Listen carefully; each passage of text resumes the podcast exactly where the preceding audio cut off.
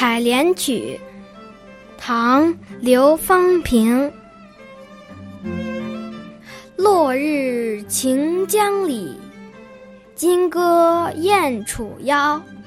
采莲从小惯，十五即成潮。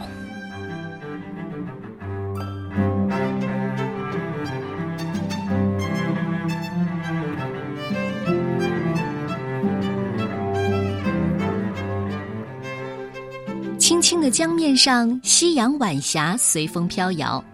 采莲的女子歌唱的动听，体态也很苗条，从小就练就了一身采莲的本领。十五岁时就敢在汹涌的激流中乘风弄潮。自古以来，采莲曲有很多，但是要想写的出色并不容易。这首小诗只用了二十个字，就惟妙惟肖地描绘出一个采莲女的形象。日落黄昏了，他在江上干什么呢？唱的又是什么歌呢？诗的第三句揭开了这个谜底。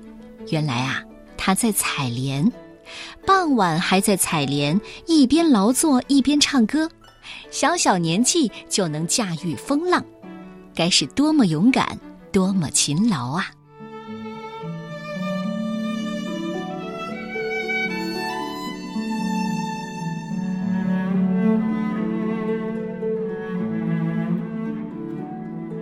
采莲曲》，唐代刘方平。落日晴江里，金戈燕楚腰。采莲从小惯，十五即成巢。